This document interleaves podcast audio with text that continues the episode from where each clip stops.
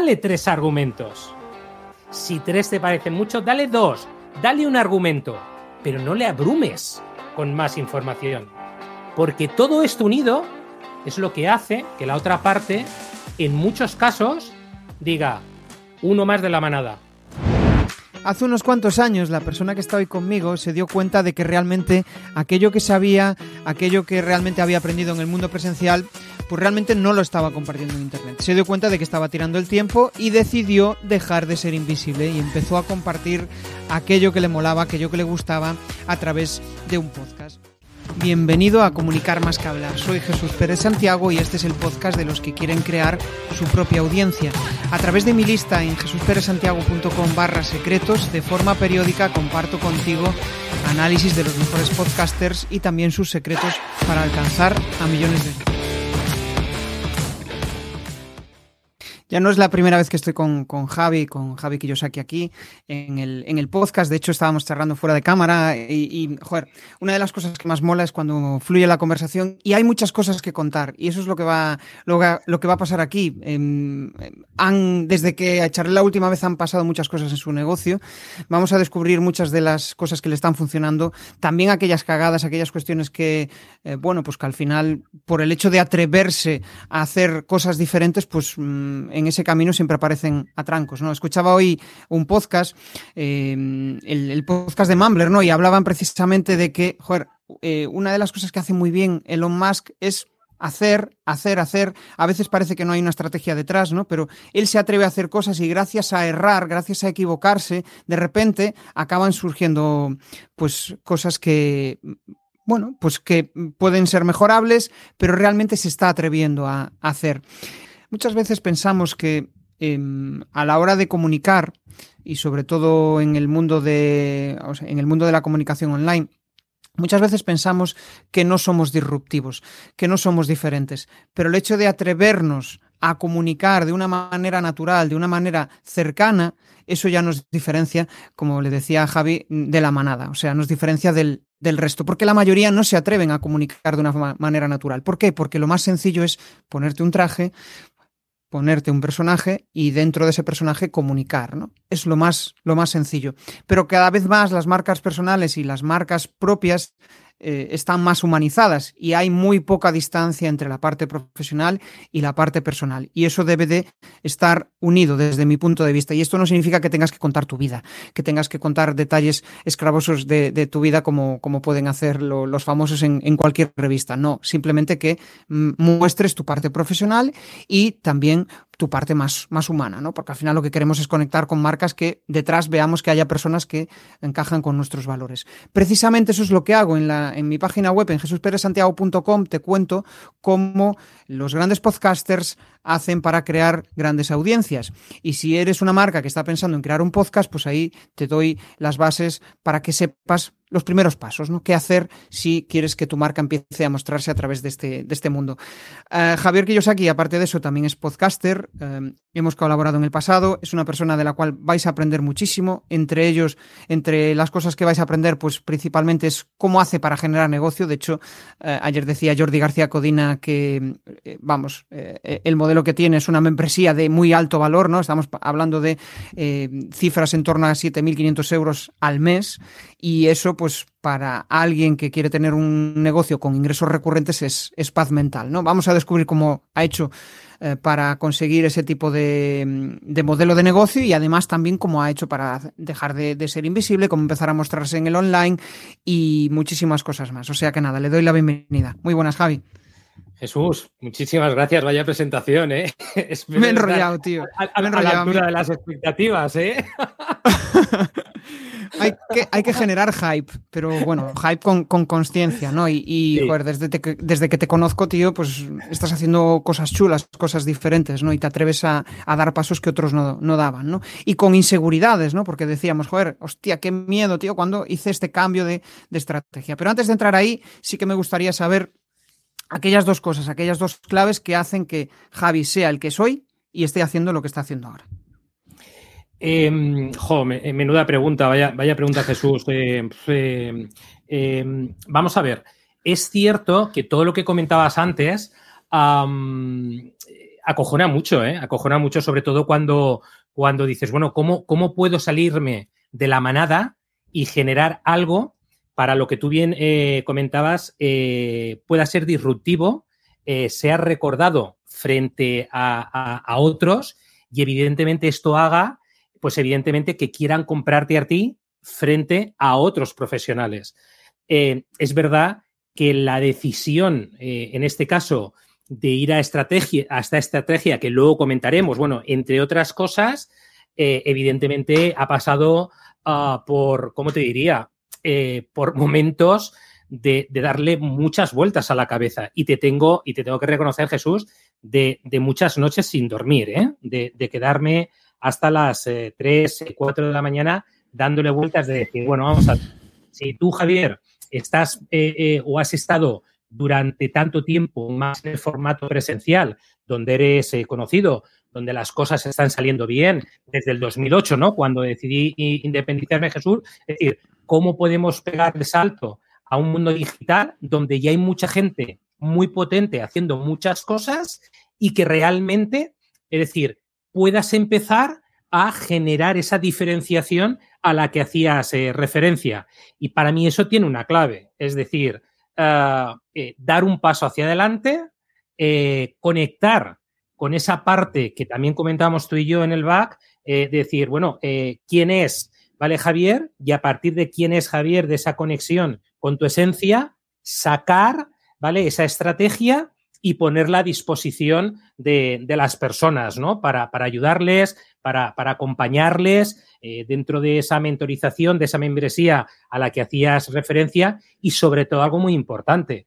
Yo desde el 2008, que fue cuando decidí independizarme, eh, una de mis mayores preocupaciones y de mis mayores objetivos eh, ha sido cómo generar ingresos recurrentes. Porque el gran problema que tenemos los emprendedores es que eh, eh, vivimos a picos, es decir, con esa montaña rusa, no solamente emocional, sino también de ingresos, con lo cual eh, yo también vengo del mundo de la consultoría y es el mismo problema, Jesús. Es decir, aunque tengas clientes hoy, ¿vale? No puedes dejar de realizar prospección, ¿vale? Porque evidentemente cuando dejas de producir, te puedes encontrar con, bueno, pues meses valle, ¿no? Pero además aquí hay que buscar esa conexión con el cliente para encontrar, decir, bueno, de qué manera yo puedo aportar valor a mi cliente y además lo puedo hacer durante un tiempo eh, determinado.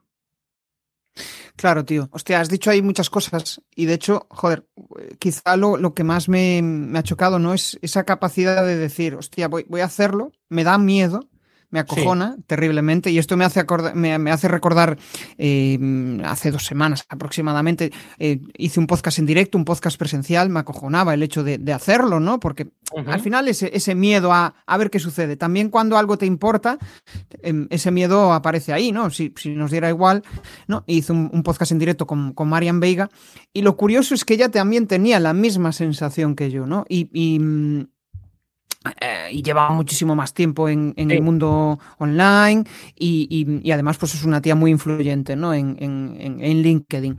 Y lo curioso es, es, precisamente eso, que conforme vas conociendo a las personas te vas dando cuenta de que todos tenemos ese tipo de, de inseguridades. ¿no?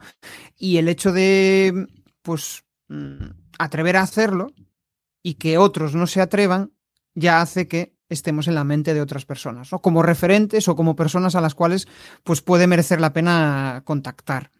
¿Has notado algún cambio en, cuanto al, feedback que te da la gente desde ese cambio? ¿no? Para poner un poco en situación a las, personas, básicamente, pues... Em, vale, te comento, ¿vale? Creo que te he dado algún tip también, ¿no? Cuando hablabas antes en el back. Pues mira, hay de todo, ¿vale? Pero hay esa parte en la que dice, wow, ¿vale? Y hay otra parte que, creo que es la parte que está más en la manada, ¿vale? Que es como, a ver, ¿cómo te diría eh, que ni fu ni fa. Es decir, es como que eh, sí que cuando te lanzan un mensaje, es como un mensaje más de prudencia, decir, madre mía, eh, fíjate, ¿vale? uf, Kiyosaki, bueno, pero esto es demasiado atrevido, ¿vale? Más desde esa parte también de los miedos internos que realmente tienen estas personas. Sí que es cierto que cuando decidí Jesús poner en marcha la estrategia, hice, bueno, como un primer pulso del mercado, ¿vale? Eh, principalmente, pues al TARI al que me estoy dirigiendo con esta estrategia ahora a nivel más online, que es, eh, bueno, emprendedores, emprendedores y emprendedoras, pero también quise hacer, eh, bueno, pues una toma de contacto con clientes más conservadores y tradicionales o con clientes que he tenido en el pasado, ¿vale? Y ahí la respuesta es la misma. Es decir, al final, las personas que tienen ese ADN más de, de romper las reglas, ¿vale? Claro eh, claro, evidentemente, imagínate, me apoyaban. A esos les encanta. Claro. Y, ahí yo creo que es, justo, ¿no? Esto, a ver, eh, lo de polarizar entre, entre comillas, ¿no? Porque al final depende qué tipo de polarización, ¿no? Yo ahí es algo que eh, pues también me genera cierto cierto estupor pensar en, uy, voy a polarizar, da igual hacer ruido por hacer ruido, que con tal de que, de que lleguen clientes. Bueno, yo creo que debe de ir acorde a tus valores, ¿no? Sí. Pero eh, em, ahí veo diferencia entre polarizar y ser disruptivo. Para mí ser disruptivo es atreverte a hacer cosas que te dan miedo, pero gracias a ello te va a permitir pues, dar un pequeño salto a nivel de negocio, ¿no? Y, y conseguir precisamente lo que dices, ¿no? De fíjate, ahora ya estoy en la mente. Hay los que estaban en la manada, por decirlo de alguna manera. Vale, van a seguir ahí a su rollo, pero ya he conseguido cinco personas que me digan, hostia, tío, joder, ¿cómo has cambiado? Vale, pues ya soy referente para cinco personas, porque eh, he hecho algo que igual ellos no se atreven a, hacer para, para diferenciarse. Y, en el modelo de negocio que nosotros tenemos, desde mi punto de vista, la mayor diferenciación es eso, el que te atrevas a hacer cosas que la mayoría no son capaces. ¿no? Porque van a querer contratarte a nivel de consultoría, ¿no? Eso es, eso es. Eh, yo creo que esta es la barrera, eh, cuando hacía referencia a Jesús antes, pues a esas inseguridades, la mayor barrera para dar el paso, ¿no? Decir, bueno, ¿y si me voy aquí, qué va a suceder? Es decir, ¿realmente me voy a convertir en esa eh, persona profesional disruptivo? ¿O realmente el mercado me va a decir, estás chiflado, macho? Es decir, y claro, todo esto por detrás siempre, es decir, la generación de negocio, ¿de acuerdo? Ahora bien, también es verdad que esas inseguridades a las que tú hacías referencia están presentes y es como una capa, ¿vale? O vamos a llamarlo como un muro que tienes delante, unas veces impuesto por los demás y otras veces a tu impuesto. Cuando cruzas el muro, te das cuenta, ¿vale? Que hay, has abierto otro melón, otra puerta, otra ventana, ¿vale? Para generar nuevas oportunidades. Que ya estaban ahí, ¿eh, Jesús?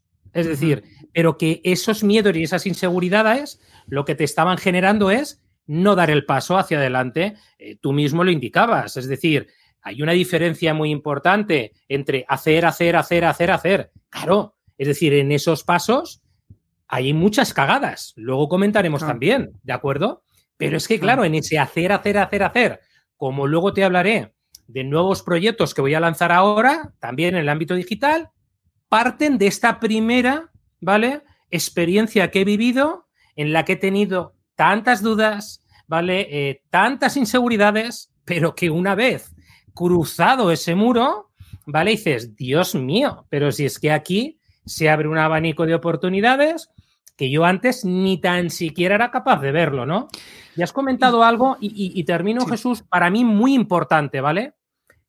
No se trata de hacer o ser disruptivo por generar ruido, sino esto tiene que estar vinculado a unos valores, ¿de acuerdo? Que además es uno de los aspectos fundamentales, ¿vale? Siempre de mi modelo de negocio y que sigue aquí, ¿vale? Que hay valores determinados, ¿vale? En donde yo realmente me apalanco para eh, desarrollar proyectos. Y ojo, si a la hora de desarrollar un proyecto yo percibo o no veo en las conversaciones previas antes de empezar de que realmente estamos conectados en esos valores, ya te adelanto eh, que eh, no cojo el proyecto. Es cierto, ¿vale? Que al principio, cuando comienzas, pues bueno, pues esa, historia, ¿no? De, de, esa necesidad absoluta, ¿no? De generar ingresos, te hace cogerlo todo. Pero es verdad, ¿vale? Que si realmente tú al final vives con, unos valores determinados a nivel personal, que además los trasladas a tu modelo de negocio, eh, esa coherencia la tienes que llevar hacia, hacia el máximo exponente, ¿no? Claro, es que al final cuando emprendes eh, es como, hostia, quiero deshacerme de mi jefe, pero de repente tienes la necesidad y lo que haces es cambias un jefe por clientes tiranos. Entonces, no, y ahí es donde em, a mí me gusta esto de pensar de, joder, ¿qué estrategia haría si mañana dejara de, existir? Si dejara de, o sea, si, todo lo que tengo ahora eh, se acaba, ¿no? Y ahí yo creo que es cuando realmente sale a, eh, flote lo, importante, ¿no? Pues hostia, me gustaría hacer esto. Esto no significa que joder, tengas que tener un modelo detrás que también te, te, apalanque o te permita hacer todos esos cambios. Claro, es que si, no tienes ingresos recurrentes o no tienes eh, un modelo que te permita eh, virar hacia ahí, pues es, fastidiado. Si no tienes un, una hucha, un ahorro o un, o un em, colchón que te permita mm, hacer, pues eso, probar, ¿no? claro, probar está genial, pero mm, siempre obviamente pensando en que mm, tienes un, plan, un plan B, ¿no? Por decirlo de alguna manera.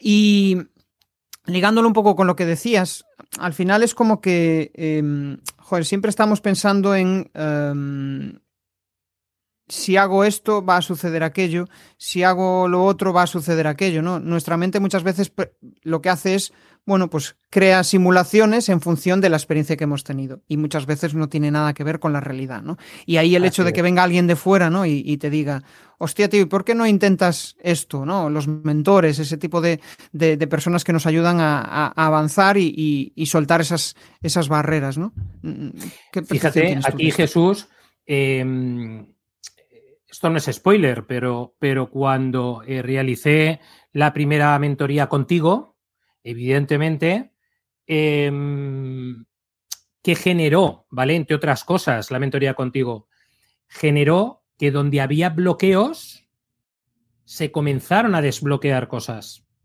Es que, es que claro, es que es que es cierto, es decir, eh, eh, al final hay tantos bloqueos que esos mismos bloqueos te generan dudas y te hacen como estar en un estado de parálisis.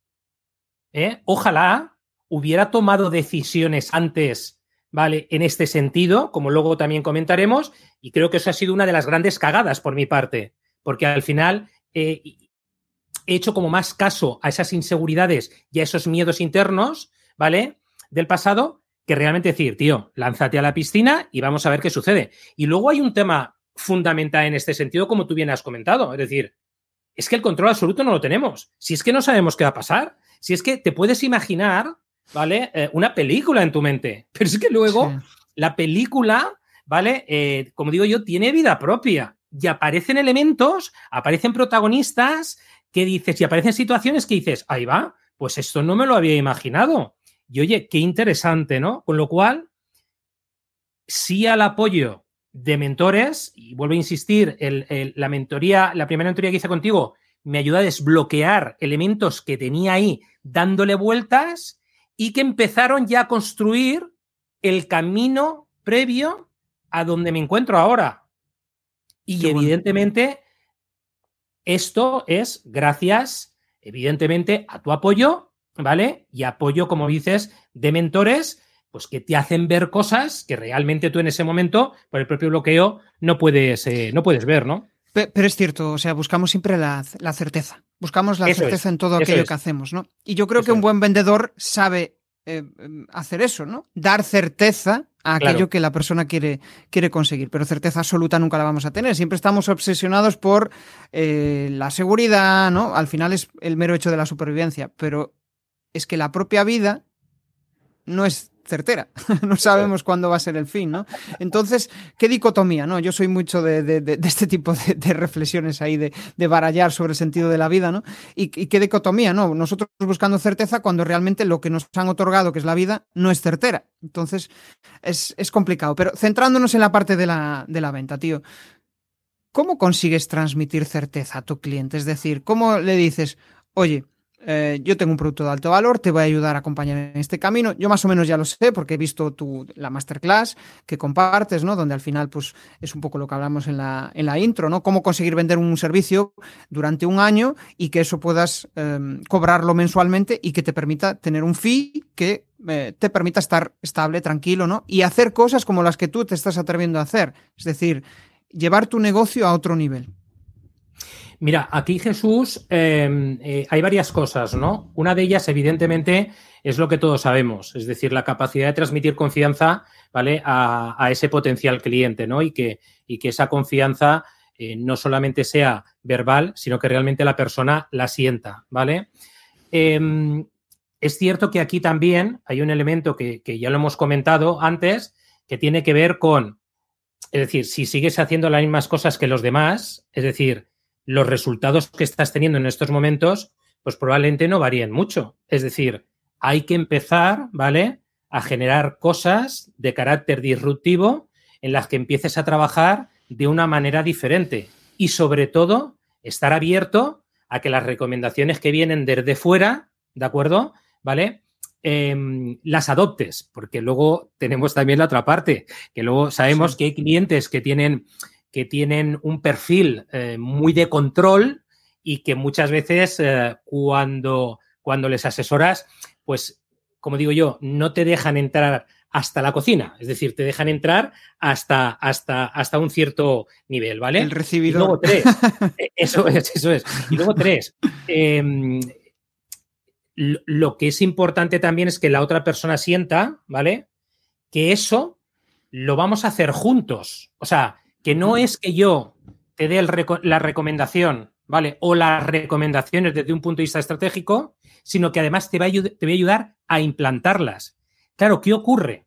Es decir, en muchas situaciones y en muchos perfiles, realmente lo que están buscando es esto. Es decir, hostia, esto me parece interesante, ¿vale? Pero yo lo que necesito es un guía, un acompañante durante todo este proceso y que realmente se moje conmigo en la implantación de la estrategia previamente consensuada por ambas partes, ¿vale?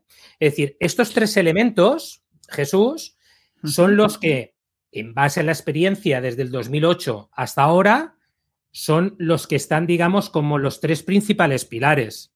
Luego hay otras cosas. Por ejemplo, una de las cosas que comento también en la masterclass es que, claro, es que eh, yo cuando realizo una mentoría de estas características, a lo mejor eso pues puede quedar, vale, raro, pero yo estoy 24/7. Y esto tú no sabes el cliente cómo lo agradece. Por ejemplo, ahora estoy asesorando a un emprendedor que tiene una startup de salud mental en el que con él, concretamente en este proyecto, ¿vale? Con otros también, pero con él es 24/7. Y cada vez, ¿vale? Que eh, tiene una duda, porque evidentemente en el camino del desarrollo de esto y sobre todo en proyectos muy complejos, ¿vale? Javier está ahí de una manera u otra, bien de manera telefónica, bien a través de WhatsApp o bien a través de las plataformas colaborativas con las que trabajamos. Esto da una tranquilidad al, cliente Jesús, tú ya lo sabes, brutal. Porque está cuando en todo momento, claro, no están solos. Incluso, ojo, en empresas que a lo mejor tienen comités de dirección, pero necesitan a esa persona de confianza para que esos pasos que se van a dar haya como cierta certeza y que luego a la hora de argumentarlo al comité de dirección, pues también las personas, en este caso, pues un consejero delegado, un director general, evidentemente esté más tranquilo, ¿de acuerdo? En ese, en ese sentido. Claro, al final resuelves un dolor recurrente, pues yo que sé, quieren montar un proyecto em, durante un año, tienen un capital y quieren saber si lo que están haciendo va bien encaminado, ¿no? Entonces esa, esa, seguridad que tú le das de tener, pues podría ser como un eh, director de negocio em, externalizado, por decirlo de alguna manera, ¿no? Al final, pues se ahorran el tener que contratar a alguien, pero tú eres esa persona que va a estar ahí, un inter, no sé si es un interim management, algo así. realmente Jesús te conviertes en un interim manager, ¿vale? En la parte, sobre todo, de desarrollo de negocio o, evidentemente, en esa parte más estratégica de asesoramiento en, eh, bueno, pues que es más transversal dentro de la organización. Pero sí, al final no deja de ser una figura de interim manager, eh, como yo digo, y persona de confianza de la persona que tiene que estar tomando decisiones eh, en el día a día es que sabes qué pasa, es cierto que esas inseguridades a las que hacías mención, Jesús, están en todos nosotros.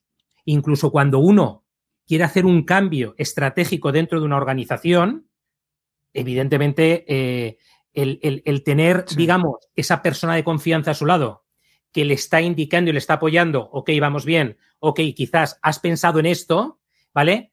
Bueno, es que eso sinceramente no tiene valor. Claro, tío. Y, pasa en las empresas grandes que tienen igual pues 100 años de historia. por eso hay consejos de administración donde al final eh, cada uno dice lo suyo y en función a eso llega a un consenso, ¿no? Es, eso es. La vida misma. Eso es. Y, fíjate que al final, es decir, si tuviéramos que ir a la base de todo esto, realmente el dolor que de alguna manera estás cubriendo principalmente es que la persona pueda dormir tranquilo por las noches. Fíjate qué básico, ¿eh, Jesús? Sí. ¿Eh? O sea, es que, es que, es que si lo pensamos, pero a mí me has dicho cosas que, por ejemplo, decir, joder, Javier, desde que realmente te hemos fichado, estoy consiguiendo dormir cinco horas eh, eh, por la noche. Entonces, claro, es que eso, lo que yo digo, ¿qué valor tiene Jesús? Que una persona entre un escenario de, de tranquilidad, de serenidad, de que, de, que, de que relaje mucho más y que sepa ¿vale? Que de alguna manera las decisiones que están tomando van, evidentemente, pues a entrar en un escenario de mayor crecimiento, ¿vale? En, donde las ventas también eh, pues van a mejorar, etcétera, etcétera, etcétera, ¿no? Que la organización interna en este sentido eh, pues va a ser mejor, dependiendo del proyecto que realmente haya que, haya que resolver. Claro, es como hay, hay tres dolores principales, ¿no? Que al final por los que la gente, por los que compramos, salud, dinero, amor, ¿no? Tú estás atacando más bien la parte del, de la salud, que, que tenga paz mental. Eso es. Y luego también, evidentemente, el dinero. Pero es que fíjate que luego al mm. final está todo unido, es holístico. Cuando la parte esa de salud, de tranquilidad, la trabajamos, al final esa persona, esto influye en las otras áreas de su vida. Porque, por ejemplo, es decir, en muchos de los proyectos que he desarrollado, pues a lo mejor las relaciones eh, pues con la pareja, ¿no? O las relaciones familiares eran un poquito más complejas. Y cuando todo está como más tranquilo y más sereno, al final hay diferentes áreas de vida que también va mejorando, pero por mi imitación, por imitación, ¿vale? En este sentido. Entonces, claro, qué chulo, ¿no? Qué chulo cuando una persona realmente te dice, coño, es que ahora estoy más tranquilo, estoy más sereno, eh, tengo mejores relaciones con, eh, en, estos aspectos, eh, aquí en esta área de vida que la tenía totalmente sacada, ¿vale? Estoy volviéndola a retomar. Entonces, claro, la función que hacer de fuera es una función de mentorización que toca la base de la persona, la esencia real de la persona y que le hace estar, eh, bueno, pues en, en, otro nivel, ¿vale? No, voy a decir, ¿vale? Que, sea, sino en otro nivel eh, de evolución dentro del día a día. Y yo creo que es una de las cosas que más nos mola a nosotros, ¿no? Como cuando mentorizamos a alguien, ¿no? El, hecho de ver que avanza y eso nos hace sentir útiles. No sé si te pasa a ti. Esa sensación de, joder, eh, me voy a la cama tranquilo porque veo que, bueno, pues lo que hago tiene un efecto sobre alguien, ¿no? Sí, hay otras personas que igual no tienen esa necesidad, ¿no? Pero en nuestro caso, pues yo creo que, aflora y, mucho. Eso es. Em, estoy pensando también en, joder, tú llevas casi 40 episodios del podcast, 39, 40. Eh, pues son 30 y, 39, 39, Jesús, sí, sí, sí, sí, justo. Estoy pensando, ¿Qué ha cambiado desde aquel momento, desde que lanzaste el podcast? ¿Qué sentido tiene el podcast ahora para ti? un montón de cosas, Jesús. bueno, pues eh, desde la parte más material, ¿no? Eh, eh, vamos a ir desde la parte más material a la parte, digamos, más espiritual. Pues al principio, evidentemente, los medios para realizar el podcast. O sea, medios, bueno, pues muy sencillotes, con el micro, los altavoces, la cámara de, del ordenador que tienes en, tu despacho, a, la evolución que ha habido en el incorporar pues un micro eh, potente, una cámara potente, en fin, etcétera, etcétera, ¿vale? Esta es la parte material, ¿de acuerdo? Si nos vamos más a la parte espiritual, bueno, pues eh, yo creo que he establecido con relaciones, relaciones con gente muy, muy, muy potente eh, y sobre todo me, han, me han hecho entrar en un escenario, si cabe Jesús, de, de mayor humildad. Es decir, cada persona que he entrevistado en el podcast o sea, me ha trasladado, y nos ha trasladado, pero yo hablo en primera persona, una lección en la que yo he notado que, que mi humildad eh, se ha trabajado episodio tras episodio. Cuando piensas que a lo mejor es un gran conocedor de X, viene una persona, ¿vale? Y desde su cercanía, desde su máxima humildad, te cuenta cosas que dices, Madre de Dios y la Virgen María, ¿no? Es decir, e, e, e, este hombre o esta mujer, ¿no? En este sentido, ¿vale? ¿Qué lección de humildad eh, le ha dado a Javier, ¿no? En este sentido, ¿no? O sea, es como esa sensación de decir, a mí, a mí a veces también me pasa, ¿eh? yo creo que nos pasa a todos, que nos creemos que sabemos muchísimo y de repente conoces a alguien y dices, fíjate, hostia, va dos pasos delante mía y lo está diciendo con una normalidad. Mm, sí. No, algo así. Sí, algo así. De hecho, eh, ostras, yo cada vez que hemos terminado eh, una grabación, en este caso, pues decir, madre mía, ¿vale? ¿Cuánto, ¿vale? Eh, he aprendido de esta persona en ese espacio de 30, 45 eh, minutos y que luego, evidentemente, eso me lo he llevado a mi día a día, ¿no?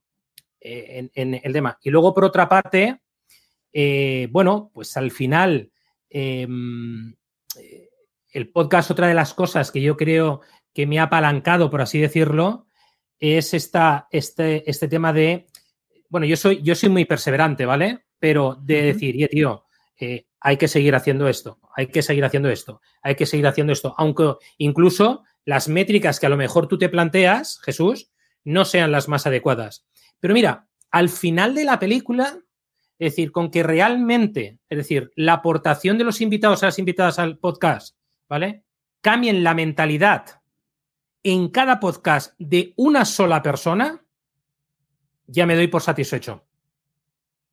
Porque esto al final va, Jesús de, mentalidad, ¿eh? De cómo yo enfoco las cosas, ¿eh? A mí me da igual que eh, siempre tenemos la tendencia a llevarlo al aspecto profesional. Bueno, bueno, déjate, porque al final la primera capa es la personal y de la personal la trasladas a las diferentes eh, áreas, áreas, áreas de vida, ¿no? Con eso, totalmente satisfecho, Jesús. o sea, tiene mucho sentido lo que dices. De hecho, al final el podcast yo creo que también el, no es solo la parte de los resultados, que son importantes obviamente, pero los resultados a veces son pues el, oye, fíjate qué contacto acabo de hacer y que esto me puede abrir puertas, ¿no? No solo las métricas vanidosas de fíjate cuántos likes tengo, cuántas escuchas tengo, que también está bien, pero al final Em, porque eso es visibilidad, ¿no? Pero si, si, si lo comparamos con, oye, es que acabo de empezar, estoy haciendo un podcast, eh, he empezado con una audiencia cero, ¿no? Estoy consiguiendo llegar a personas que mm, probablemente si no fuera gracias al podcast no, no, podría llegar. Y yo creo que eso es, es, es clave, ¿no? Y el, Después también el, el, hecho de que, joder, yo por ejemplo, a mí estas charlas, como, la de hoy contigo, a mí me cargan las pilas. Acabo el día con, con, mucho más ánimo del que podría tener si estoy haciendo siempre lo mismo. ¿no? Me hace salir de mi, de mi zona de confort, porque tengo que preparar la charla, porque em, quiero conocer cosas del, invitado, em, estamos haciendo en mi caso el podcast en directo, ¿no? Al final son, son pequeños mini retos que se unen a, a, ese, gran reto que es eh, conseguir mm, visibilidad para, para nuestras marcas, ¿no? Y para mí eso es, de las cosas más chulas, el, poder conocer a gente, el poder mm, descubrir cosas que hasta ahora, y con conocer a gente no me digo, no, a, cualquier persona, no, a personas que admiras, que tienes curiosidad, que dices, hostia, pero fíjate, ¿cómo, cómo ha hecho para, para conseguir todo esto? Totalmente, totalmente. Y, de hecho, como te decía, realmente cuando, cuando terminas la conversación con la persona, eh, más allá del vínculo que, se genera, que es un vínculo también eh, súper chulo, súper interesante, em, ostras, es que, es que eh, te, abre, como digo yo, la cabeza hacia otros escenarios que si realmente no hubieras tenido esa conversación, pues probablemente sigues en tu mantra, ¿no? En tu bucle, ¿vale? Habitual, sí, eso es cierto, diario, ¿no? Y esto, ostras, es y compararnos, compararnos el, que ves en las redes, ¿no? El, hecho de que, ¡guay, este tío! Pero no ves el contexto general. Igual es, que el otro día me decían, no, es que este es un chaval que vive en casa de sus padres, tiene muchísimo tiempo y fíjate, le da para hacer este tipo de producciones porque mm, para él no. no Entonces dices, claro, tú lo piensas desde tu modelo, desde tu modelo mental y dices, joder, pero ¿cómo hace para.? ¿no? eso es. Y, eso te ayuda a, comprender mejor la realidad. No, no, te compares directamente con él porque eh, probablemente no tengáis ni el mismo punto de partida, ni los mismos conocimientos, ni la misma soltura igual a la hora de hacer ese tipo de, cosas. Dijiste algo que me, que, me, mola mucho, ¿no? Perseverancia. Yo también me identifico mucho con ese valor. Em, ¿Qué te hace perseverar? Vamos a ver. yo, reconozco que soy una persona eh, de retos, ¿vale? Y, a veces se puede confundir con, ser cabezón. Bueno, yo, yo, yo le quiero llamar retos, ¿de acuerdo? Yo desde pequeñito, es decir, siempre, siempre he visualizado como unos objetivos eh, en mi vida a nivel, a nivel vital, ¿vale? Y uno de ellos era este, ¿no? El relacionarme con muchas personas, en ayudar y acompañar a otras personas eh, bueno, en esos momentos más de oscuridad, pues aportándoles luz, ¿vale? El, conocer eh, diferentes enfoques eh, de, mentalidad, ¿no? Y cómo eso, pues a unas personas y a otras las lleva a escenarios totalmente distintos. Pero debajo de todo esto, ¿vale? Ah, de manera transversal, yo creo que está el propio desarrollo personal, Jesús. Es decir, eh, yo soy una persona eh, que creo, ¿vale? Que venimos aquí eh, a, evolucionar, a crecer personalmente y esto luego lo trasladamos a los diferentes áreas ¿no? de la vida, como, como he comentado antes. Pero para mí, esa perseverancia es fruto también de esa necesidad interna de crecer personalmente. Y cuando siento que no estoy creciendo personalmente, entonces tengo que buscar nuevos retos. Y esto lo que me hace es como estar en una línea continua, retándome para entrar en un proceso de evolución que me lleve pues, a tener ese, ese crecimiento personal de manera progresiva y de manera sostenible, ¿no? Porque luego compartiré contigo, ¿no? Un proyecto que voy a lanzar en breve. Eh, y que además tiene un foco más en la parte de, crecimiento personal, ¿de acuerdo? Sin dejar el escenario profesional, pero que además es clave. Es decir, es que el desarrollo personal es algo innegociable en, las vidas. Y esto hay gente, pues que por el propio desconocimiento le da más miedo o, le apura más a la hora de afrontarlo, pero hay un elemento que es clave. Porque al final y tú mismo eh, lo has podido comprobar también como emprendedor, la peli no va de, emprender. La peli va de cómo empiezas a autoconocerte a ti mismo dentro del proceso de emprendimiento. Porque es clave para que evidentemente todas las situaciones que van apareciendo en ese camino sean autogestionadas internamente de la manera más adecuada para que a ti no te genere mucho ruido. Y cuando digo ruido, inquietud, ansiedad, etcétera, etcétera, como lo que sucede, ¿vale? En, muchos emprendedores. Pero si salimos de la variable de emprendedor, es lo mismo. La mayoría de los problemas que hay en las organizaciones es por falta de desarrollo personal, por falta de autoconocimiento personal, por falta de crecimiento personal. Y ya no porque muchas veces siempre decimos, bueno, es que la dirección general o la dirección de recursos humanos debe apostar por esto. Ya, ya.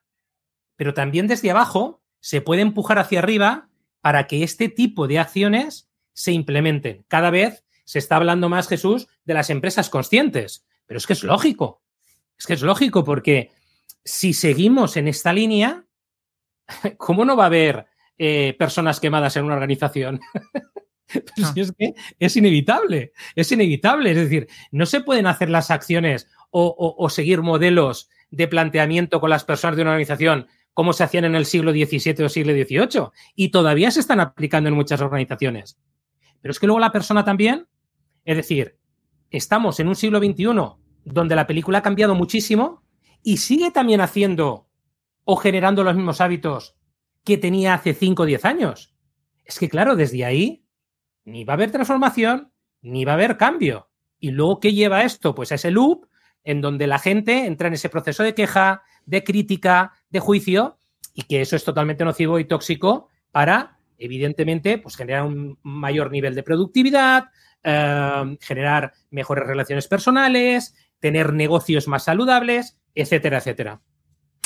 Es que ahí muchas veces es, em, lo comentaba ayer en, una publicación en LinkedIn, comentaba que al final, como muchas veces le pedimos a nuestros trabajadores que hagan una determinada cosa o que vayan hacia un determinado camino, si nosotros mismos como jefes no tenemos claro hacia dónde vamos. ¿no? Entonces, al final, si no tienes claro tus valores, los valores de la empresa, el, por qué has montado ese negocio, el por qué estás metido ahí en esa vorágine, ¿no? Cuando tú estás amargado, al final lo que haces también es trabajadores amargados. Y no es, no es fácil, ¿eh? O sea, hacerte las preguntas, lo, lo, que decíamos un poco al principio, relacionándolo con el principio, ¿no? Que decíamos, joder, voy a hacer un negocio como si mañana dejara yo de existir. Voy a, voy a, vale, este negocio que tengo ahora voy a dejarlo, voy a mantenerlo porque es mi, mi sustento, pero voy a pensar la manera de dar pasos para que mi siguiente negocio, mi diversificación de negocio, vaya hacia ahí, hacia un modelo que me haga pues sentirme más feliz, ¿no? Porque igual has conseguido el reto de tu vida, que es montar un negocio, ganar mucha pasta,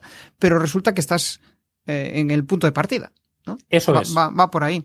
Eso es, sí, sí, totalmente.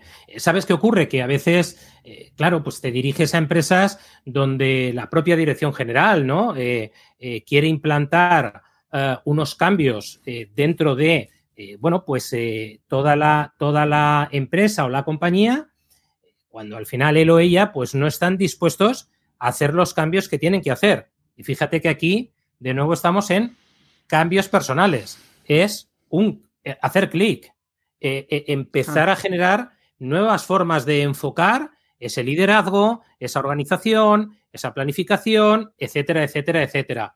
Yo creo que estamos en un momento excelente. Cada vez, eh, Jesús, se va incorporando más este concepto de, de, consciencia, ¿no? De empresas conscientes, de líderes conscientes, ¿vale? Que llevan a generar, pues, empresas más saludables y más sostenibles, pero todavía hay mucho trabajo por, por, hacer desde el punto de vista didáctico eh, pero yo creo que estamos en un momento eh, ideal para seguir empujando en esta línea y que eh, evidentemente haya como un mayor equilibrio ¿no? en todo lo que se hace. Yo a veces, cuando entro en una empresa, Jesús, enseguida huelo el desequilibrio emocional que existe. Pero bueno, no hace falta ser experto, ¿eh? Es decir, entras y ya ves que en el ambiente hay algo ah, que dices, madre de Dios, ¿no? Es decir, que, que, hay un nivel de tensión, se respira un nivel de tensión brutal, ¿no? Ahí es donde, claro, al final es donde está nuestra oportunidad, ¿no? De, personas que precisamente pues no están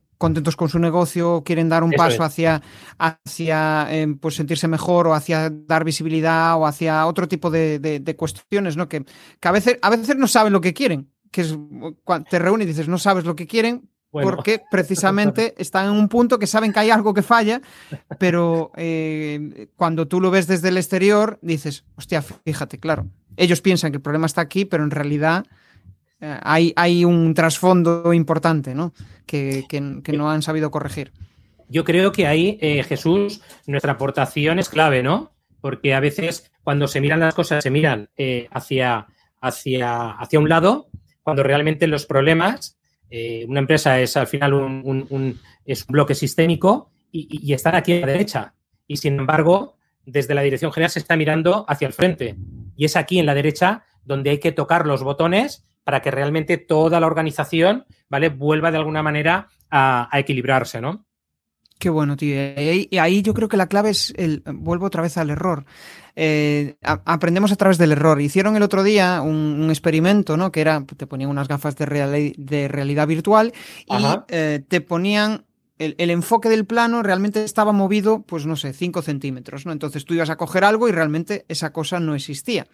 Entonces el cerebro iba probando eh, en función del error hasta que de repente volvías a coger las cosas porque ya habías identificado, después de haber cometido varios errores, ¿no? que eh, eh, pues lo que fuera que querías coger estaba ahí. ¿no?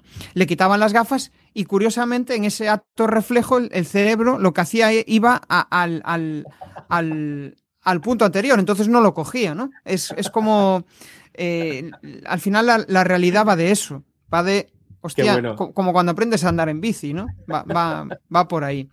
Bueno, vamos a. ya, ya, llevamos un buen rato charlando. vamos a virar un poco hacia tema de visibilidad, hacia tema de podcasting. Si tuvieras que decir las cosas más importantes que has conseguido gracias a este viraje, gracias a esta nueva visibilidad y gracias al podcast, eh, ¿qué cosas serían? Eh, bueno, em, hay una que para mí es clave, eh, Jesús, que es la seguridad, ¿de acuerdo? Esa parte que hablábamos de nuevo al principio de esa, de esa inseguridad o de esas inseguridades, eh, te, da, eh, bueno, pues te va fortaleciendo internamente y te va generando, como digo yo, capas de, seguridad, ¿de acuerdo? Luego, eh, hay otro elemento también importante, ¿no? Que muchas veces, y tú lo sabes también muy bien, cuando desarrollas proyectos a lo mejor de más grande envergadura, pues eh, te genera un poquito de ruido de si tus conocimientos y tu experiencia, mm. ¿vale? Eh, los va a hacer llevar desde ese estadio de A a C, que al final también no deja de ser una capa de seguridad, ¿no? Pero yo aquí le llamaría confianza, es decir, aumentas la confianza en ti mismo y también al final esto lo trasladas, ¿no? A, a lo demás. Y luego el tercer punto es el negocio, ¿no? Que a partir de ahí han, han surgido oportunidades de negocio sin ser invasivo, ¿de acuerdo, Jesús? Es decir, porque hoy en día la gente eh, le gusta cada vez menos la, invasión y sobre todo, ¿vale? Lo que quiere conocer es de qué va el tipo que tengo delante, qué valores realmente tiene y sobre todo si es una persona confiable para poderle poner en manos de esa persona mi proyecto mm, personal, que muchas veces está ligado al proyecto de vida que es eh, una empresa, eh, un emprendedor que, monta también eh, su modelo de negocio por su cuenta, o, son dos o tres, o para algunas personas que, su propio proyecto forma parte de ese proyecto vital, es decir, ese proyecto con propósito. Claro, fíjate aquí la responsabilidad, ¿eh, Jesús? Cuando una persona vive su propio proyecto desde el punto de vista de propósito, wow, ahí el acompañamiento que tienes que hacer tiene que ser muy fino, muy fino para que en todo momento, evidentemente, la persona no vea fracturas en el desarrollo de ese, de ese asesoramiento, ¿no? Claro, estoy, o sea, estoy pensando en eso, ¿no? al final el podcast, sobre todo los podcasts de entrevistas, van de generar relaciones. Y es un poco lo, que, lo, que tú dices, ¿no? Em, tienes claro, tienes una estrategia, quieres contactar con determinadas personas, quieres ver cómo fluye la energía o, la relación y que gracias a eso puedan surgir oportunidades, ¿no? Y el podcast ahí es, fantástico, porque al final, joder, aparte que es em, a mí me parece un detallazo el poder darle audiencia a otra persona, ¿no? El, compartir tu audiencia, el darle visibilidad en lo que haces, en, en aquellos contenidos que tú compartas, que eso es algo súper positivo. Y aparte, pues eso, el hecho de que haya buena conexión y eso te permita, pues, generar, pues, eh, digamos, una, una, prospección que no es en frío y, simplemente, pues, desde la naturalidad, ¿no? que es un poco lo que, lo que buscamos. Yo me identifico mucho contigo. Al final, quiero trabajar con clientes con los cuales tengo una buena charla. Eh, con esto no quiero decir que haya que ser amigos, eso puede surgir, puede surgir la magia, ¿no? De, la amistad, pero em, que haya un, buen entendimiento, ¿no? Y, que haya admiración por parte de los dos. Porque al final eso yo creo que es, es eh, brutal, esa, esa, esa, parte. Yo aquí añadiría, eh, Jesús, una, una cosa más, ¿vale? Porque al final el objetivo también cuando lancé el podcast es trabajar en esa parte eh, humana de los invitados y de las invitadas, ¿de acuerdo? Es decir, eh, sí, vamos a hablar de cómo haces tú las cosas, eh, de cómo, eh, qué palancas, ¿no? apretas para, de alguna manera, mejorar el, negocio, ¿no? De, tus clientes, pero también esa parte humana, ¿no? Yo, como tú sabes, una de las cosas que siempre pregunto es, bueno, ¿cómo eres, ¿no? Como ser humano, ¿no? Y, no solamente esto, sino que, intento bajar y profundizar más en esa parte de ADN personal, ¿de acuerdo? De hecho, eh, Jesús, ahora en, mayo, o sea, a partir del 2 de mayo, el podcast va a evolucionar. le he incluido, bueno, pues una, una evolución desde, desde que comencé, en el que voy a mantener el, tema de titanes imparables, eh, porque bueno, creo que representa, vale, eh, muy bien, ¿no? El perfil de las personas que, son invitadas, eh, pero le voy a añadir un claim que se va a llamar Mujeres que mueven el mundo. Con lo cual, esta evolución, ¿vale? Lo voy a llevar a generar entrevistas con mujeres que mueven el mundo. Pueden ser personas eh, que tienen visibilidad, ¿vale? Eh, en sus diferentes sectores, pueden ser emprendedoras, pueden ser directivas, pero donde aquí de nuevo lo conecto a una causa, que es la generación de visibilidad del excelente eh, talento que tenemos, ¿vale? Aquí en, España en este sentido y sobre todo, pues profundizar en esas historias personales, en qué, palancas a nivel de desarrollo personal eh, estas personas eh, se, sujetan o se sostienen para haber llegado hasta donde están y para llegar aún más lejos a partir de aquí, ¿no? Este es, de alguna manera, ¿vale? La evolución que ahora a partir del 2 de mayo, que eh, saldrá la, primera, la primera entrevista y que, y que bueno, que lo, comparto contigo, Jesús, eres la primera persona, ¿vale? con la que comparto este, este tema, más allá de las invitadas que ya bueno, pues he entrevistado y he grabado eh, previamente, pero, pero bueno, eres la primera persona, ¿vale? Con la que comparto este, este tema y también las personas que, nos estén escuchando. Un reto, un reto chulo. De hecho, Sergio Rivas le está, vamos, me, dice que enhorabuena por el invitado desde el chat. O sea que le, le está molando lo que, lo que estamos diciendo. Y Fíjate, vamos, antes de entrar ya en la fase esta de que yo le llamo preguntas eh, incómodas, sí que me gustaría investigar un poco más, porque antes me dijiste que ibas a lanzar algo, entonces me gustaría que ligaras eso de, oye, eh, cómo consigo cerrar servicios de alto valor, porque las personas al final quieren saber cómo tener esa membresía de, high ticket, esa clave que tú crees que, mm, que, es la más importante para conseguir cerrar este, este tipo de servicios recurrentes y que lo ligues con ese nuevo servicio que creo que quieres lanzar o, estás explorando. Cuéntanos un poco más sobre eso. Vale, eh, vamos a ver, mira, aquí eh, te, voy a ir a un básico también, ¿vale? Es decir, y el básico es que es escuchar al cliente, pero escucharlo de verdad, ¿eh? Es decir, eh, hay mucha eh, literatura sobre el tema de la escucha activa, hay mucha literatura sobre cómo, pues, eh, cuando vas a vender o ofrecer un servicio, pues que tienes que, escuchar más que hablar, pero luego cuando ves esa parte en la ejecución, la verdad es que se hace realmente, realmente mal, ¿vale? Aquí, el protagonista siempre, siempre, siempre es la persona que tienes delante. Es decir, jamás eres tú. Es decir, yo cuando hago acompañamientos ¿vale? a personas eh, que están presentando un determinado producto, un determinado proyecto, ¿vale? Bueno, yo no quiero hablar del término del ego, ¿no? Porque al final forma parte de nuestra personalidad. Pero, joder, macho, es que al final, es decir, parece que el protagonista seas tú. Y la peli no va de, de, de esto. Insisto, hay mucha literatura, se habla mucho, se comenta mucho, pero es que una de las verdaderas películas de todo esto es que cuando tienes al cliente delante o el potencial cliente, Jesús, es que lo escuches de verdad y con en la mente de que yo no soy el protagonista, el protagonista es él o es ella.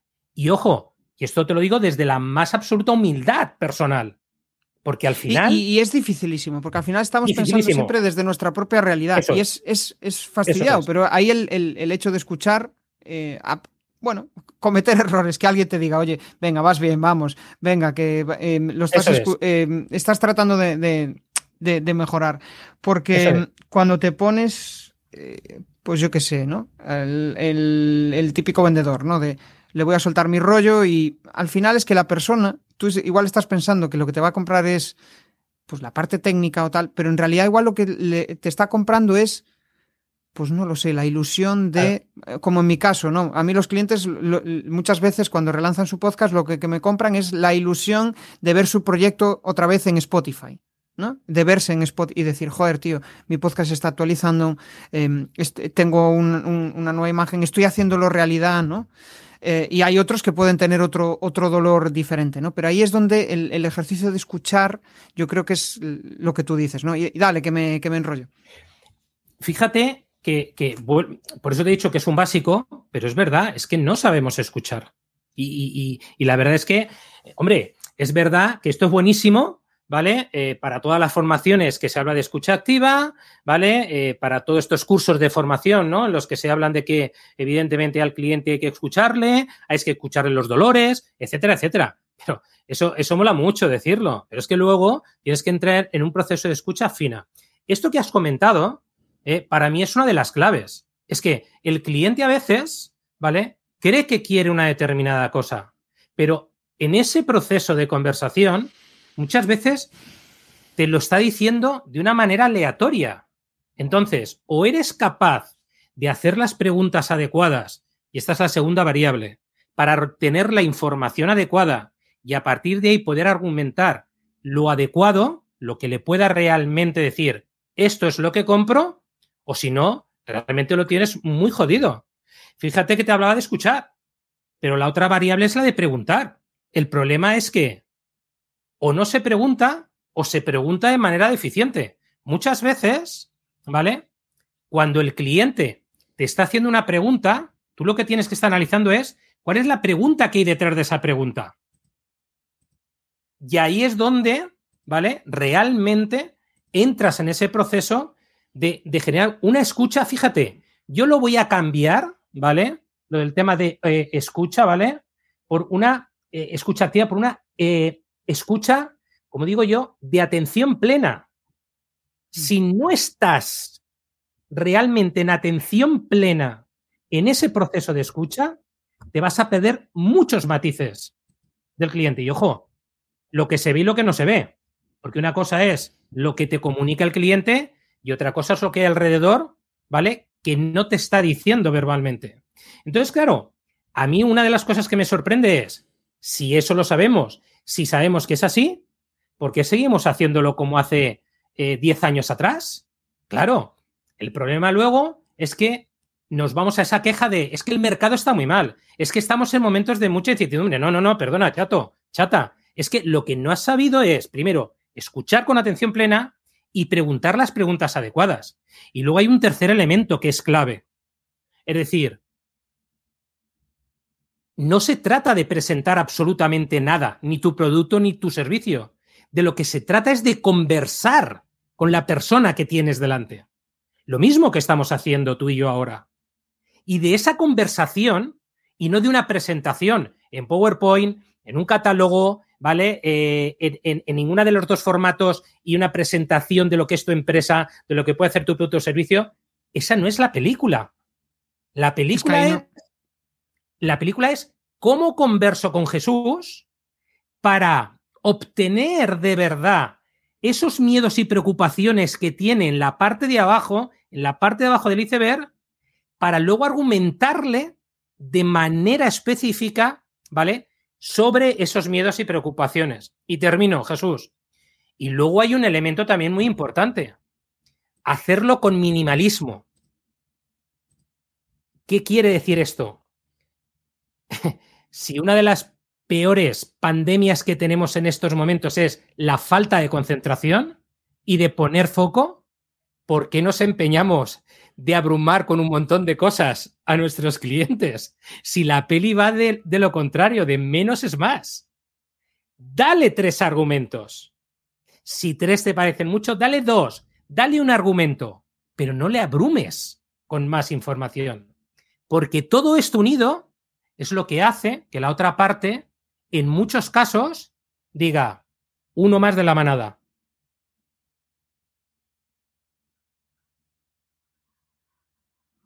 Y esto te lo conecto con lo que, con lo que, eh, no sé si quieres comentar algo, Jesús. Dale, dale, dale. Y esto lo conecto con el nuevo proyecto que lanzo también en mayo. Un proyecto en donde voy a trabajar la reinvención personal, ¿vale? Pero desde el minimalismo, desde el menos es más. Y donde voy a trabajar en tres pilares. La mentalidad, ¿de acuerdo? toda la parte que tiene que ver con la comunicación y la parte de minimalismo, lo que tiene que ver de hacer menos con más, ¿vale? Poner más foco y mayor concentración en lo que se está haciendo, porque al final, de nuevo, aquí hay otro matiz. ¿Por qué digo la reinvención personal y no la reinvención profesional? Porque la peli no va de reinvención profesional. O tú te reinventas personalmente y eso lo aplicas a una de las áreas de tu vida, como es la parte profesional, o estás jodido. Y además, es decir, con un, con un, con un inicio de donde parte todo, que es cuando yo, a los 39 años, eh, me despiden de la empresa en la que estoy, trabajando como director comercial para un grupo de empresas bastante importante, y a partir de ahí comienzo mi reinvención personal con todos los ajustes que me han llevado hasta donde estoy hoy. Y todo eso lo voy a poner a disposición principalmente de eh, emprendedores y emprendedoras. Jesús.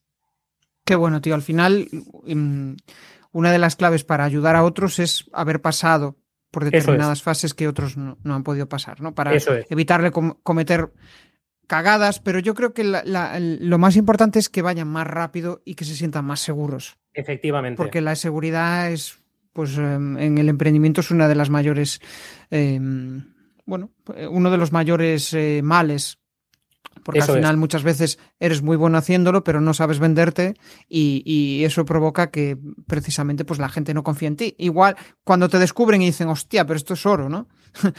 pero claro, hasta que no transmites esa, seguridad, pues es, difícil. Y aquí eh, solo queda eh, enfrentarte, enfrentarte a, esa, a esa realidad.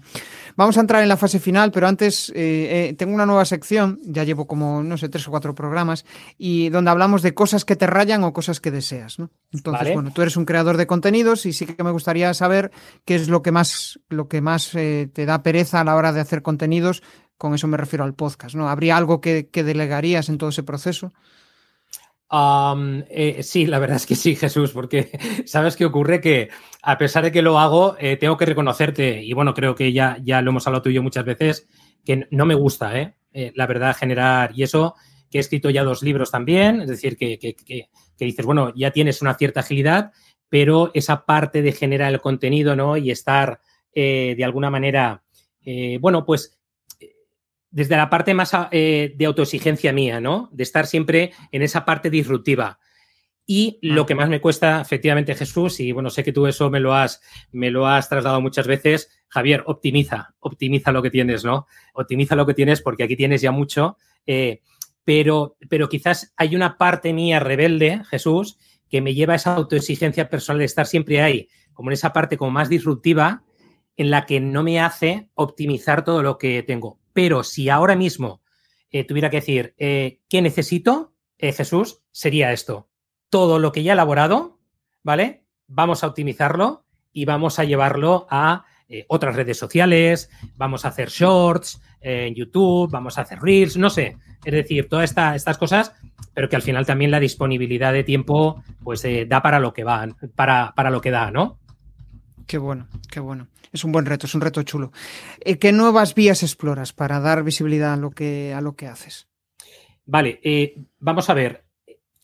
Estoy mirando, eh, bueno, tú lo sabes también que, bueno, principalmente yo estoy desde hace mucho tiempo en LinkedIn, ¿de acuerdo? Y, la verdad es que LinkedIn es mi, red social, ¿no? La que más, la que más trabajo, ¿no? Con mayor o menor acierto, pero es la que más trabajo estoy explorando otras vías, ¿no? Eh, como es Instagram, ¿vale? Como es eh, TikTok. Em, y sobre todo ver cómo me voy sintiendo, ¿no? Porque también es cierto que parte de ese minimalismo que te comentaba antes, ¿vale? Viene de esto, al final de, de, menos es más y de, poner, y de poner foco. Pero también soy consciente de que tengo que abrirme a otros escenarios en los que estos últimos años no me he abierto. Y ojo, cuando te hablo de Instagram o TikTok, te hablo también de otras plataformas, ¿vale? Que no dejan de ser eh, eh, grupos y comunidades en las que también son muy interesantes las cosas que se están haciendo, pero Jesús es que al final eh, todo es cuestión de priorización y de tiempo, ¿no? Pero sí, sí, eh, sí que estoy ahí, ¿no? Indagando cositas. Bueno, pues el tema de Telegram, que tú ya en su momento me lo recomendaste, y ahí sí que, bueno, me entró muchísima pereza, ¿vale? Abordarlo, pero por un tema de, esa misma novedad y todo lo que lleva en la cabeza, ¿vale? Con Telegram también estoy ahí abordando algunas cositas, ¿vale? Eh, bueno, y, hay otras plataformas que quizás son menos conocidas dentro del ámbito digital, pero que parece ser que en los próximos años puedan generar tendencia y ahora pues como que las estoy explorando, Jesús, ¿sabes? O sea que, pero, pero con, cierta prudencia, ¿vale? vale, genial. Eh, compártenos, ¿cuál es tu mejor estrategia para captar leads? Yo creo que donde soy realmente bueno es cuando es en el uno a uno. Cuando pues eh, voy a congresos, estoy en determinadas jornadas, ¿de acuerdo? Eh, o inclusive pues también en el escenario eh, online cuando tenemos esa posibilidad de estar en el one-to-one, ¿no? Es decir, pues como, como tú y yo estamos eh, ahora, me siento muy cómodo, me siento muy confortable y, evidentemente esa vía, bueno, pues me, me, genera oportunidades de negocio, ¿de acuerdo? Hay otra vía eh, mm, que, es muy, muy, muy potente y también muy básica, que son las llamadas de teléfono. ¿Vale? Eh, las llamadas de teléfono, eh, que es un gran olvidado y, que cada vez ¿no? la gente le está valorando, ¿no? tienen pánico, las nuevas generaciones tienen pánico, de hecho, no, no, cogen al, efectivamente, Efectivamente, a mí es una estrategia que me ha funcionado muy bien durante toda mi trayectoria profesional y me ha dado muy buenos resultados. ¿Sabes? Es decir, con lo cual, em, este tema que te decía y la parte de eh, congresos, ¿vale? Congresos, jornadas o, actos, ¿no? Que, se puedan realizar más presenciales, junto con el tema de las llamadas, eh, bueno, yo creo que son los escenarios en donde, en donde mejor se me da, ¿no? Para capturar esas oportunidades de negocio. Sí que es cierto que llevo un tiempo sin hacer eh, conferencias, pero em, bueno, antes de la pandemia, con el tema de conferencias, estaba siendo muy activo y, la verdad que, me, iba, me iba de coña, ¿vale? Pero es verdad que después de la pandemia, al final, bueno, es un canal que no, no, no he potenciado, ¿vale? No, no, no he querido, no he querido porque ya va bien, ¿no? Con, con todo lo que se está haciendo, ¿no? Qué bueno. Yo, el tema de la presencialidad, ¿no? El tener que ir a diferentes congresos, si, si mm, si te mola estar en casa o, estar en tu zona habitual, ¿no? Em, es algo cansino, ¿no? El tener que estar viajando constantemente. Yo es una de las cosas que, más veo, ¿no? En la gente que, con la que charlo aquí que dicen, joder, no tengo tiempo para nada, porque al final estoy más en el aeropuerto que con mi que con mi familia, ¿no? Y ahí el modelo online yo creo que eh, mezcla las ventajas de los dos, el, que puedas generar eh, negocio a través de internet y que también pues tengas ese hueco, ya que estás en casa, pues puedes hacer, hacer, otro tipo de, cosas. Eso es. ¿Hacia dónde te molaría llevar tu negocio? Eh, bueno, mientras te dejo pensar, es como no, no, no, no, lo esa visión de futuro. Sí, lo, Tengo, lo tengo claro, lo tengo claro hoy, ¿eh? ya veremos dentro de tres meses, ¿vale, Jesús? No sé si, pero lo quiero llevar, ¿vale? A, un escenario, em, a ver, eh, ¿cómo suena esto? Eh, más basado en valores, ¿de acuerdo? Más basado en esas, en esas causas, ¿vale?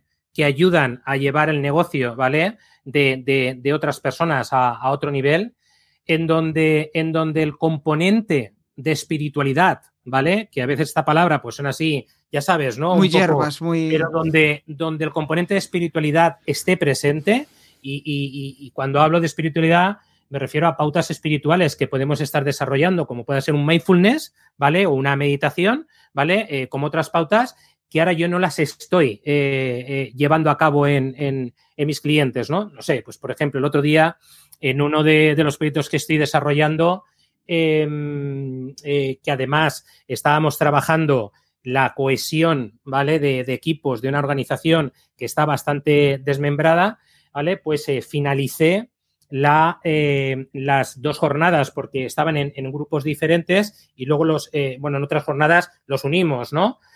bueno, pues les, les, les, puse, les puse una meditación, y esto igual suena raro, ¿no?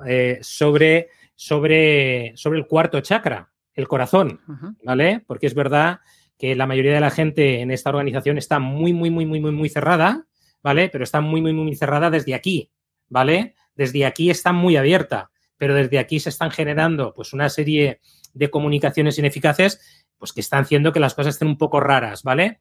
Entonces, este tipo de cosas que, yo soy consciente que a todo el mundo pues no le puedan gustar y a otros sí, eh, es hacia donde quiero llevar, ¿vale? Eh, mis, mis, modelos de negocio, hacia una parte más eh, de valores, hacia una parte más de causas, hacia una parte más espiritual, sin evidentemente tocar las teclas que se tienen que tocar, ¿vale? Porque al final la peli no va solamente de esa parte más espiritual o de esa parte más de esencia, va también de mentalidad, va también de mm. la parte de corporal y luego aparte, pues esa parte de, espiritualidad. Y ojo, que la espiritualidad, eh, uno de los aspectos que podemos incorporar aquí es el minimalismo, ¿vale? Es decir, cómo pues dejas de utilizar determinadas plataformas o herramientas que te abruman para trabajar con una o dos y con eso eres más eficaz en tu puesto de trabajo, ¿de acuerdo? Y con esto mejora los resultados de la compañía, ¿no?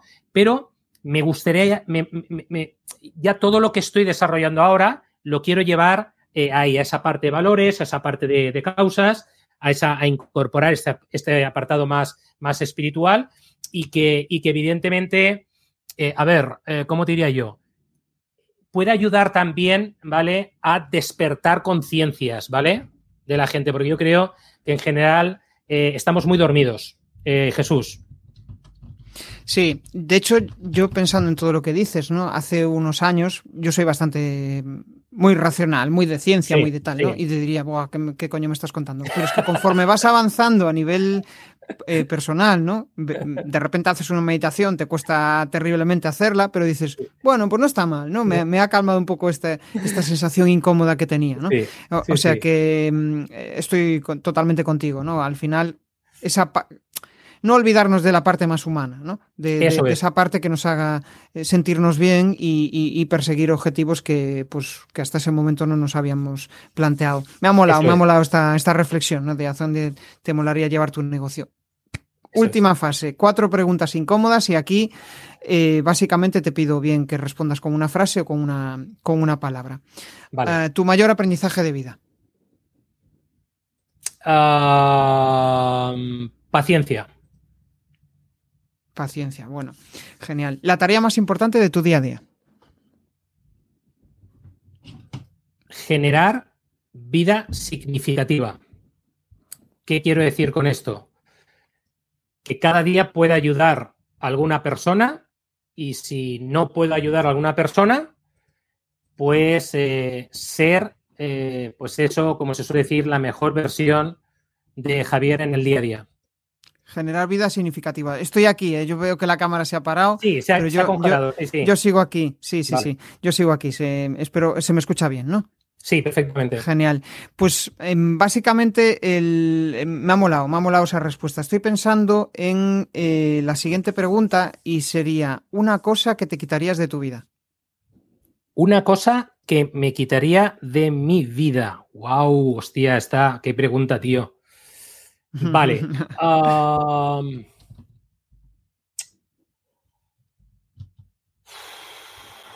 Hostia, una cosa que me quitaría ahora mismo en mi vida. Vale, vamos a ver. es de estas preguntas, mira, estoy, me estoy recordando, mientras piensas, me estoy recordando de una, o sea, una vez que, cuando empecé a incluir estas preguntas, ¿no? Sí. La primera vez yo creo que 40 segundos una persona estuvo pensando, y yo en silencio, callado, ¿no? Y, decía yo, hostia, tengo que hacer algo. Es muy potente, es muy potente, ¿eh? Jesús, me ha encantado. Mira, eh, te voy a comentar, yo ahora lo que cada vez, bueno, ya desde hace un tiempo, desde hace más o menos tres años, una de las cosas es, eh, estoy eliminando de mi vida las cosas innecesarias, tanto a nivel material como no material. Esto lo empecé hace dos años y medio aproximadamente. Entonces, por ponerte una, ¿no? A nivel material, ropa. Sí. Yo antes era un consumidor de la, de la leche y ahora cada vez que voy a comprarme un, no sé, pues el otro día, ¿vale? Que me compré eh, eh, una, una chaqueta, eliminé tres cosas de mi armario.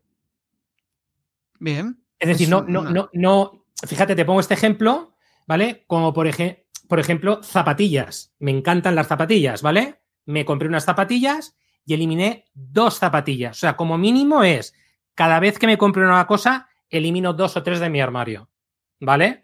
Entonces, el armario que tengo, no te lo puedo mostrar ahora, pero eh, uno de los amigos que tengo aquí, uh, pues se ha reducido eh, considerablemente desde hace dos años, ¿eh? Aún me queda, ¿eh?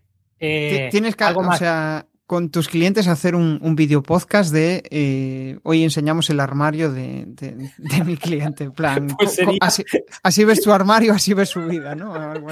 Sería, brutal, ¿eh? Porque además tiene una, una, una, una vinculación eh, tremenda, ¿vale?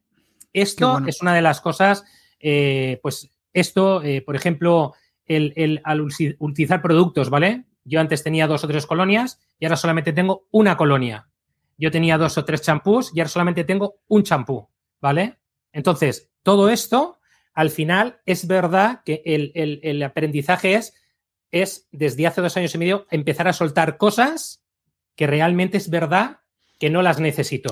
Y cuando tienes muchas cosas al final también mm, es como esa sensación de, joder, tengo demasiado y al final tengo que estar preocupado por, por ese demasiado. Eso es y si lo pierdo y si no sé qué y si tal. Entonces, cuando realmente te quedas en lo básico, en lo que realmente te hace pues sentir bien, ¿no? Y eso para eso hay que hacer un trabajo de identificación. Y yo creo que es un trabajo para toda la vida. O sea, para toda la vida. no vengo aquí de gurú de, mostrar cómo, cómo, cada uno tiene que hacerlo, sino que al final es ir probando y viendo, pues perfecto, ahora ya no necesito esto. O, em, a mí una de las cosas que me ayuda es cuando me voy de viaje, digo, hostia, fíjate, voy de viaje, cojo la mochila portátil, una camiseta, un y ya está, ¿no? Esto es todo lo que necesito para, para viajar.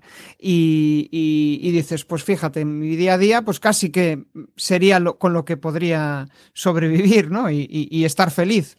Eso es. es. una de esas preguntas que, vamos, que, que invito a, a, que la gente se plantee. Uh, un reto para los próximos 12 meses. Un reto para los próximos 12 meses. Vamos a ver. Eh, uno de, los retos a nivel profesional es el que te comentaba, ¿no? Es decir, que los modelos de negocio que tengo, ¿vale? Cada vez estén más, ¿vale? En esa, en esa temática, esa temática humanista, ¿de acuerdo? Porque eso siempre ha estado en mí, pero es verdad que tampoco lo he trasladado de alguna manera al mercado, ¿de acuerdo? Sí que en cada proyecto que he desarrollado desde el 2008, incluso antes, en la capa de abajo estaba esa parte humanista, ¿vale? Esa capa de transformación, esa capa de mentalidad.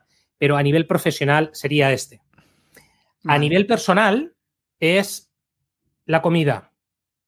Empezar eh, a comer de una manera más saludable. No es que guarre mucho, pero cuando te digo más saludable, es empezar ya a coquetear pues con la, con la macrobiótica, que ya estoy haciendo algunas cositas, o también con, la, con, la, con la parte de Ayurveda, ¿vale? Que también es... La parte vegana lo veo un poco todavía eh, muy... Pero sí que con la parte macrobiótica, ¿vale? Empezar a coquetear eh, para eh, poder, poder que a final de año ya tenga, ya tenga una cierta base en este sentido. Y, la tercera es el, el, que quiero irme a Nueva York, ¿sabes? O sea, esto lo ah. llevo eh, Jesús, eh, pues ralentizando, ¿no? Desde hace varios años, eh, siempre por unas cosas u otras, y que, bueno, pues que me encantaría, me encantaría que este año, ¿vale? Pudiera ser el año de irme a, Nueva York y... Pero viaje de negocios, ¿cómo te lo...? Personal, personal. Personal.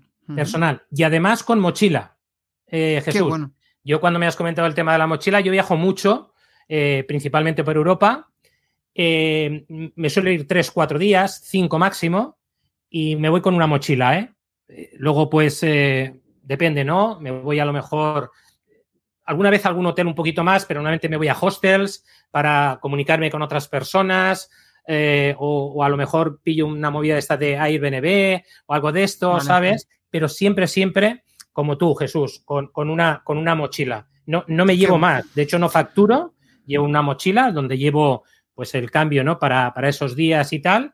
Y luego, evidentemente, pues ver la ciudad donde estoy, ¿vale? Eh, andando, ¿no? En este, en este sentido, ¿no? La mochila te da cierta liberación. Sí. Y sobre sí. todo para no tener que hacer el, pues eso, la facturación, en no sé Eso qué, es. tal. Dices, llevo esto y ya está. Y ya Me estoy acordando, em, que seguro que te viene bien si, si, va- si piensas, o sea, si quieres ir en, en breve a Nueva York. am, Pepe Martín en su canal de YouTube hizo una serie de cinco, de cinco, no sé, cinco o seis vídeos donde Sí. habla de cómo, lo, lo- donde comió, donde, lo, lo que realmente cuesta Ajá. vivir allí. Él realmente estuvo, no sé si 30 días o así, viviendo allí y cuenta todo, todos los detalles, ¿no? Él tiene una empresa de, de- de ropa, Minimalist Brand, y, y habla un poco sus vivencias, es como un videoblog y está interesante para, para alguien que tiene en vistas ir a, a Nueva York, pues te cuenta, te cuenta cosas que me Pues parecen, lo- me parecen Lo, lo veré, Jesús, lo veré, seguro. Genial. Última pregunta y nos vamos, que eh, yo creo que es el podcast que, que más eh, tiempo hemos estado charlando y, y- y con esto nos vamos a comer. Um, la tarea que más tiempo te lleva te- de tu día a día. La tarea que más tiempo me lleva. Mira, aquí tengo que decirte que también ya desde hace, sí, aproximadamente, aquí menos, ¿no? Un año y medio, más o menos, una de las preguntas que, me estoy haciendo, y además esto me lo, me lo recomendó un, un buen amigo, am, me hago la siguiente pregunta. ¿Qué es la única cosa, Javier, eh, importante que tienes que hacer hoy? Y que con ello, pues dejarás eh, mm, de ver el resto como algo necesario y demás, ¿vale? Es una frase que está extraído del libro La única cosa, The One Thing. Y esto te puedo decir, Jesús, que lo que me ha hecho es poner hiperfoco. Es decir, si te tuviera que decir algo que no me gusta es hacerme la comida. Lo que más me cuesta. Por eso también y por otras cosas, pero una de las cosas por las que quiero virar al tema de la comida es también por ir a algo sencillo a la hora de comer, ¿me entiendes? Y no entrar en escenarios eh, eh, tan elaborados.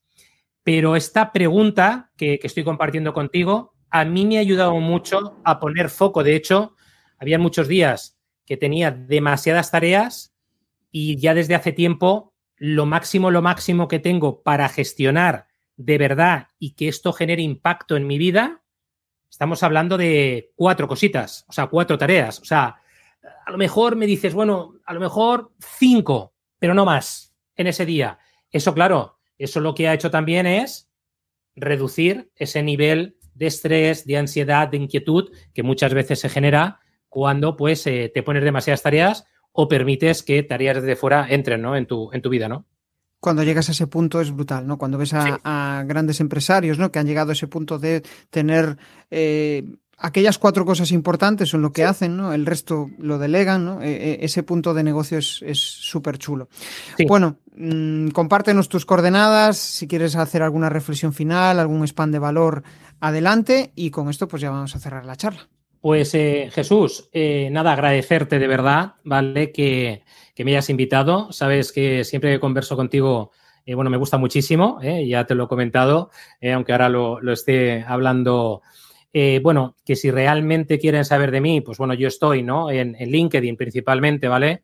Como Javier Kiyosaki, ¿vale? Que forma parte de esa estrategia de diferenciación, ¿no? Dentro de, ¿vale? Que la página web a la que pueden acceder ahí es eh, javierkiyosaki.com. Y, mm, y, nada más, eh, espero, ¿vale? Que lo que hayamos podido compartir hoy, pues eh, pueda ayudar, ¿vale? Eh, a las personas que nos estén eh, escuchando o que nos escuchen. Y, de nuevo, de verdad, agradecerte que, nada, que me hayas llamado y que, y que estemos aquí, bueno, eh, hayamos estado conversando eh, durante, durante este tiempo, Jesús. Qué bueno, yo tengo la misma sensación contigo. Es como que la conversación fluye. De hecho, joder, cuando te invité, a, pues no sé, hará un, no sé, casi dos años. Eh, la, sí, fuiste sí. uno de los primeros entrevistados del podcast, ¿no? Me molaba ese rollo que, que tenías y, y, joder, yo veo una evolución tremenda, ¿no? En, en, en, tu presencia online, en tu visibilidad, en, tu forma de comunicar, o sea que, joder, eh, encantado de que, de que estés aquí conmigo. Yo disfruto un montón de, de la charla, de hecho, lo que decía, se, se, nos fue de tiempo, eh, ya hace más de 20 minutos que deberíamos haber acabado, pero cuando la charla se pone, o sea, cuando la charla se disfruta se nota. Y sobre todo te agradezco que hayas compartido muchas de las cosas ¿no? que haces en tu día a día y que hacen que tu negocio pues em, funcione, ¿no? Eh, cosas que has detallado que mucha gente no se atreve a, compartir. O sea que te, lo agradezco y, que hayas desvelado también algún que otro secreto. Si tengo que llevarme a, eh, quizá una reflexión para condensar un poco lo que, lo que hemos hablado, quizá es haz pocas cosas que al final eso te ayudará a tener la mente equilibrada al final es un poco lo que piden tus clientes, paz mental, y que esa paz mental al final te, permita crecer en tu negocio. El, minimalismo yo creo que es un, buen formato de vida que, te evite ruido mental y que al final te, no, te quite las cosas importantes y que tampoco te desvíe de las decisiones importantes, que yo creo que es la, clave, de la, clave de la vida. Dejar de buscar menos certeza y tratar de encontrar pues aquellas claves que te hagan sentir mejor. O sea que nada, me despido. Javier, un millón, mil gracias. seguro que esta no es la última vez que, charlamos aquí. espero que no, espero que no. No, no, no, no, seguro que no. Y nos vemos en el siguiente episodio. Gracias a los que habéis estado ahí en directo y que habéis comentado, Sergio, Pedro. Un abrazo. Hasta el próximo episodio. Chao, chao. Hasta pronto. Chao. Si te ha molado este episodio del podcast, pues déjame un maravilloso like o un precioso comentario en tu plataforma habitual de podcasting. Si quieres dar más visibilidad a tu marca y llegar a nuevas audiencias a través de un podcast, te cuento cómo puedes crear tu propia estrategia de comunicación en jesusperesantiago.com.